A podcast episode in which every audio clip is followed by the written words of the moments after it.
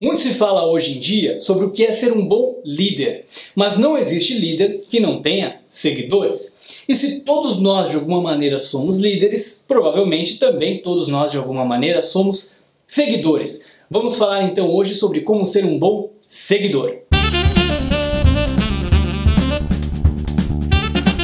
Primeira vez que eu ouvi falar sobre este assunto foi numa palestra na Universidade de Pittsburgh, nos Estados Unidos. Eu queria compartilhar um pouco com você sobre essa ideia de ser um bom seguidor. Basicamente essa teoria de um cara chamado Kelly. Eu vou deixar para você aqui até a referência do material dele para você ir direto na fonte e saber um pouco mais. Determina cinco tipos diferentes, cinco tipos diferentes de pensa nas pessoas que você lidera e você vai tentar identificar como que é cada uma delas. Mas melhor ainda do que isso, pensa em você como seguidor, que tipo desses cinco perfis você se encaixa, você se vê melhor. E o melhor de tudo isso, sabe o que é? Não é simplesmente uma forma de você se encaixar num dos cinco, mas tem uma melhor forma. Existe um melhor tipo de seguidor e você pode fazer uma escolha consciente de se comportar de maneira a ser um bom seguidor também. Além de ser um bom líder, você também precisa ser um bom seguidor. Então vamos falar um pouquinho de cada um dos cinco tipos. O primeiro tipo é o que a gente chama de ovelha. Ele tem duas características ruins.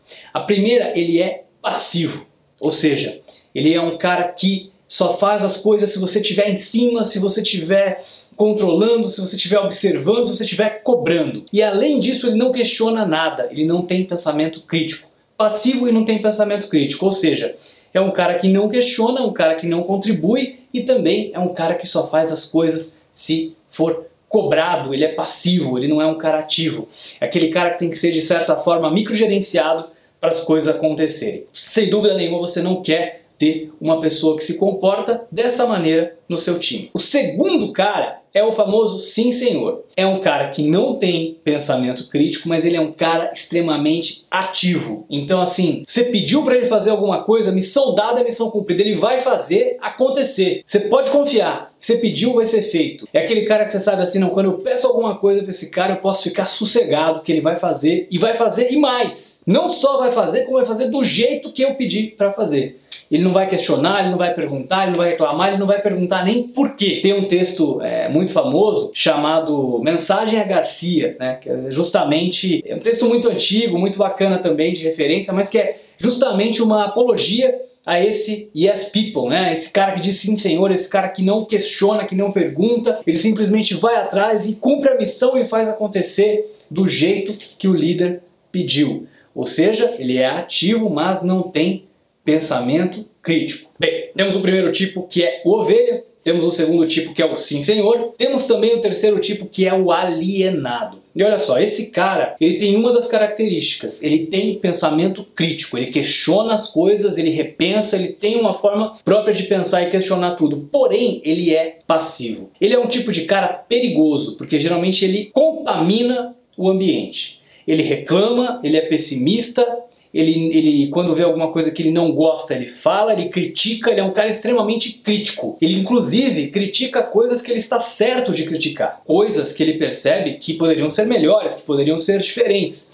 Ele tem uma visão crítica das coisas e ele questiona, ele não segue as regras simplesmente porque elas existem ou porque alguém mandou. Tudo que você pede ele questiona, mas ele reclama, ele critica, só que falta um ingrediente muito importante. Ele não é ativo, ele é passivo, então ele não faz acontecer, ele não muda, ele não se põe a serviço, ele não puxa a responsabilidade para mudar as coisas, ele para na crítica, ele para na reclamação, acaba sendo uma pessoa destrutiva, acaba sendo uma pessoa negativa, acaba sendo uma pessoa que prejudica a equipe. Então, apesar dele poder levantar alguns pontos importantes, para você como líder capturar e tentar melhorar, ele não vai te ajudar nisso e pode ainda criar um ambiente ruim, um ambiente negativo na sua empresa, na sua organização. Então, cuidado com o alienado. O quarto tipo, se a gente pensasse numa espécie de quadrante em que a gente tivesse ativo e passivo, né, e pensamento crítico e não pensamento crítico, ele estaria mais ou menos no meio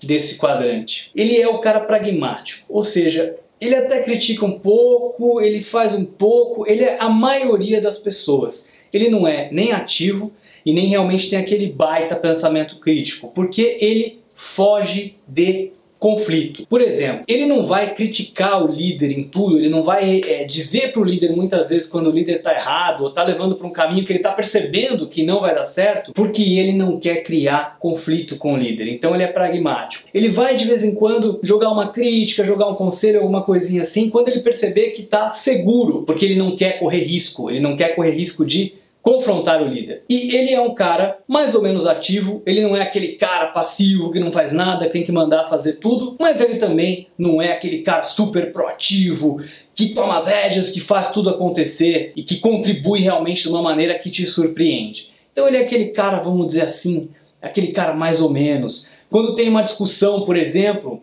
ele fica esperando o líder se posicionar ou a maioria se posicionar para ele se posicionar também. É aquele cara que vai caminhando conforme o vento, ele não quer realmente correr o risco de se colocar numa situação de discordar do líder, ele quer sempre ficar mais ou menos ali e ele só discorda quando ele percebe que tudo bem, quando ele percebe que não tem tanto risco. Esse é o cara mais pragmático. Então olha só, falamos de quatro tipos já. E agora vamos falar do quinto tipo, que é o melhor de todos, que seria o seguidor exemplar.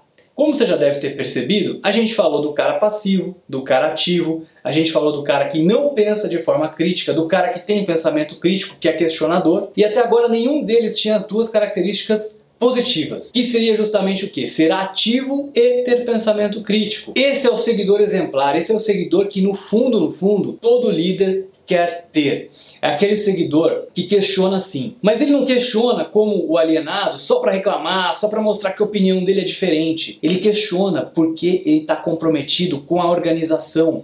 Muito mais do que ele está comprometido com o líder. Ele está comprometido com as metas, com os resultados. E se ele percebe que o que o líder está pedindo não é o que vai levar a organização ao sucesso, ele questiona sim. Ele mostra para o líder que pode ter um caminho melhor, ele não concorda com tudo, ele tem um pensamento crítico e ele questiona o líder com o objetivo de atingir melhores resultados e de ajudar inclusive o líder a tomar decisões melhores. E mais do que isso, ele ajuda o líder a conseguir fazer, executar as coisas, ele se compromete, ele é proativo, ele está realmente comprometido com o líder a fazer as coisas acontecerem, a fazer as coisas melhorarem. Então ele tem essas duas características, ele é proativo, ele é ativo e ele é também um cara com pensamento crítico, questionador e não tem medo, inclusive, de dizer para o líder quando ele está errado, pelo menos na opinião dele, quando ele vê que tem um caminho melhor, um caminho diferente, ele vai procurar o líder e vai apresentar as ideias dele, se comprometendo a ajudar a fazer as coisas acontecerem sendo proativo também. Pensa um pouco sobre qual o seu perfil, questiona, questiona a sua equipe também e de repente compartilha esse vídeo com o pessoal da sua equipe para que eles possam também fazer uma autoavaliação e procurar serem seguidores mais exemplares. Obrigado por acompanhar o vídeo. Não esqueça, se você está assistindo aqui pelo YouTube, de deixar o seu like, de se inscrever no canal e se você está ouvindo o podcast, não se esqueça também de se inscrever no podcast e deixar o seu review no iTunes. Muito obrigado e até o próximo episódio.